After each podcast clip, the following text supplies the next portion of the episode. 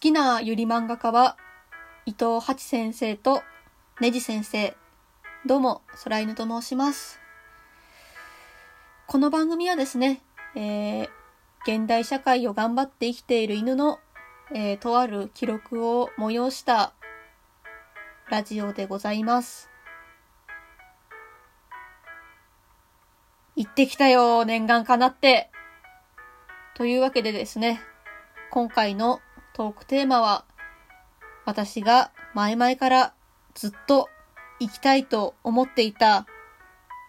えー、ゆりカフェアンカーさんに行ってきたよというお話をさせていただけたらなと思います。いや、急にゆりカフェ言うたけど、なんやねんそれって思った方もたくさんいらっしゃることでしょう。えー、一言で表しますと、ゆり好きによるゆり好きのためのカフェです。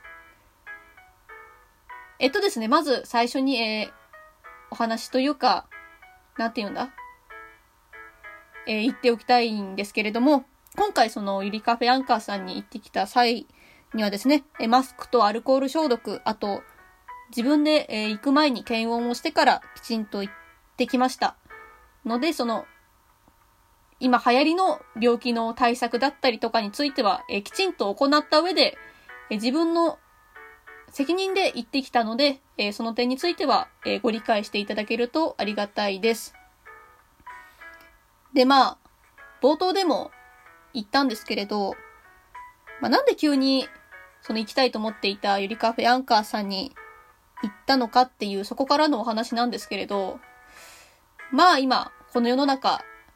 なんとなく外食ってどうなん？みたいな空気があるのは分かっているし、まあ自分も理解しているんですけれど、まあなるべくね、まあそういったお店とかにも、うん、個人的には応援したい気持ちというか、まあ、こういう世の中だからこそ、まあできることとかは自分で対策をしっかりした上で、応援の意味を込めて足を運びたいなと思ったわけです。まあ、ちょっとね、実は結構、まあ、半年ぐらい前になっちゃうんですけれど、ちょっとまあ、それこそちょっとこういうご時世の影響で、割と自分が幼い頃からずっと行っていたお店が、まあ、どうしてもちょっと経営が難しいっていう理由で閉店になってしまったっていうこともちょっと、割と自分の心の中の引っかかりになっておりまして、まあ、できる限りのことは自分もしたいなと思ったので、今回まあ何回も何回もお話ししている通り、自分でできる対策をきちんと取った上で、えー、ずっと前からあのツイッターでね、ああ、これ、めっちゃ生きてーゆり、ゆりの、ああ、漫画読みてーし、めっちゃ流れてくる写真うまそうだし、生きてーって思っていた、ゆりカフェアンカーさんに行ってきました。で、まあちょっと、いろいろとね、お店の、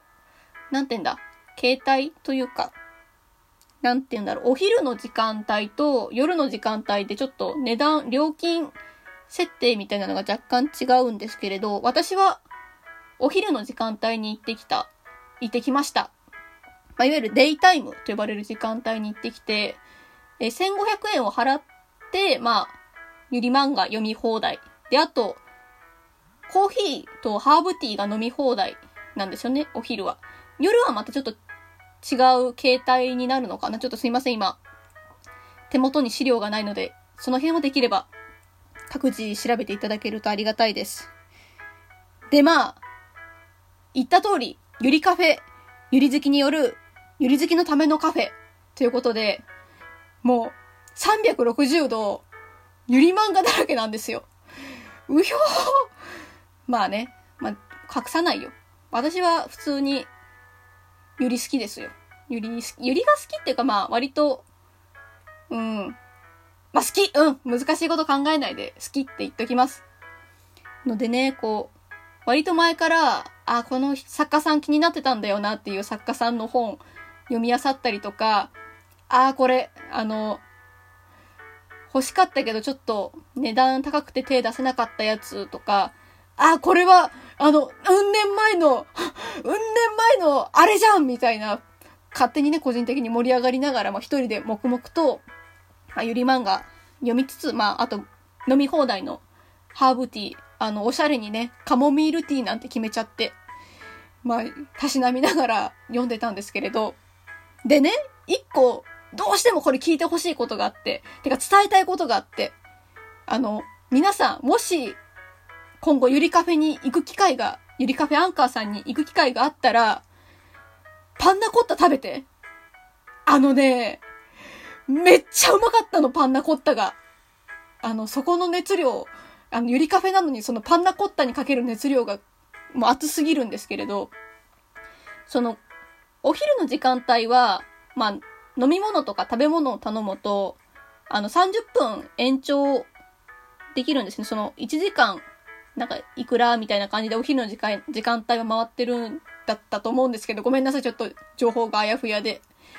で、まあ、せっかくだしちょっと小腹空いてるからなんか食べよう思って。で、パッと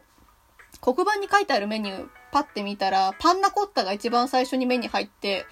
パンナコッタ、あの、昔スシローであったやつ、なんか見た目思い出せるけど味どんなんか思い出せねえなっていう理由で、まあ、パンナコッタ頼んだんですけれど、まずね、見た目がめっちゃおしゃれだったの。あ、これは、なんだろう、いわゆる映えるやつ。こう見た目がまず美しかった。あの、パンナコッタの白いのと、いちごの、生のいちごかな多分、すごいフレッシュな感じで美味しかったので、いちごのね、2層がすごく美しくて、あ、こりゃもう、割と見た目で美味しそうだなって思って、わ、いただきますって言って、まあちょっとね、大きい声出せないから、あの、心の中でいただきますして、まあ、スプーンですくって食べたら、あのね、お世辞抜きで、今まで食べたパンナコッタの中で一番うまかったパンナコッタ。パンナコッタが滑舌悪くて言えないぐらいパンナコッタ美味しかったんですけれど、あのね、まあ、そもそもパンナコッタをいっぱい食べてきた人生かって言われたらそうとも言えないんですけれど、すごく、なんだろう、滑らかで、いちごの上のソース美味しくて、とても美味しい。語彙がないぐらい美味しいってなりながら、食べてて、きっとね、こういうおしゃれな人とか器用な人は、あの、パンナコッタとか、こう、カモミールティーを飲みながら、こう、ゆり漫画をたしなむっていう、こう、おしゃれなスタイルができると思うんですけれど、残念ながら、あの、犬パンナコッタ美味しすぎて、パンナコッタを食べることっていうことに夢中で、もうその時はずっとパンナコッタ、あの、10分ぐらいパンナコッタと向き合ってて、まあ、その時間もずっとパンナコッタのことしか考えてなかったです。パンナコッタでこんな美味しいんだったら他のご飯のメニューとかどんだけ美味しいんだろうっていうワクワクもあるので、まあ、また次回何か機会があったら、ゆりカフェアンカーさんでご飯したいなと思っています。その前に、前にっていうか今回行ったのは、まあお昼の時間帯に行ったので、次回はこうちょっと夜のバータイムの時間でね、まあ、お酒をちょっとたしなみながらまあ、あんま強くないんで、ちょっと、あんま強くないのがあればいいなってちょっと思ってるんですけれど、たしなみながらね、こう、ゆりの時間に花を咲かせるみたいな、ゆりだけに花咲かせるっつってね、あんまりどこも引っかかってないから、うまいかって言われたらわからんですけれど、まあ、そんな体験をね、またしたいなと思っております。あの、でね、ちょっと、一瞬だけゆりの漫画のお話になるんですけれど、私、こう、いろいろゆり漫画をたしなんでいて、伊藤八先生っていう作家さんがめちゃめちゃ好きなんですよ。あの、もしね、なんか皆さん機会があったら、こう、伊藤八先生の月が綺麗ですねっていう漫画読んでください。とっても、あの、ピュアで 温まるんですよね。とても素敵な漫画。あと、他にもね、私、ゆり漫画の紹介とかしたいな。なんかまた別の機会で、こう、漫画紹介の時間が取れたら、そういうのもやってみるのも面白いかもしれませんね。まあ私、ゆり漫画だけでなく、割と漫画とか雑食でいろいろたしなんでいるので、こうね、また、ゆりカフェ行きたいな。なんかもう今ね、ゆりカフェのことパって考えて、こう、ゆり漫画読みたいっていう欲求よりもパンナコッタ食べたいっていう欲求出てきたからもう結局私は最後までご飯のことしか考えられないんやなってちょっと、まあ、悲しくはないけど、まあ楽しくなりました。本当にすごい素敵な場所だったので、一応その、まあ、ゆりカフェっていう、まあ、女性と女性のその、まあ、カップリング、カップリングっていうか、そういうお話が置いてあるので、女性しか行けないのかみたいな思う方もいらっしゃるかもしれないんですけれど、一応男性も、男性でなくても一応全人類入れる場所なので、ごめんね。私勝手に今全人類入れるって言ったけど、もしかしたら、あの、まあ、犬が入ってるから多分大丈夫だと思うけど、まあ、一応どの、どの方でも入れる場所なので、え皆さんもし、ちょっと今のお話を聞いて気になった方いらっしゃいましたら、ぜひゆりカフェアンカーさんに足を運んでみてはいかがでしょうか。というわけで今回の放送は、ここまでにしたいと思います。また次回、えー、次回は何？まあ、またそのうちなんかラジオ今度ライブ配信1月中にね、したいなと思っているので、そちらでお会いできればなと思います。それではまた次回お会いいたしましょう。バイバーイ。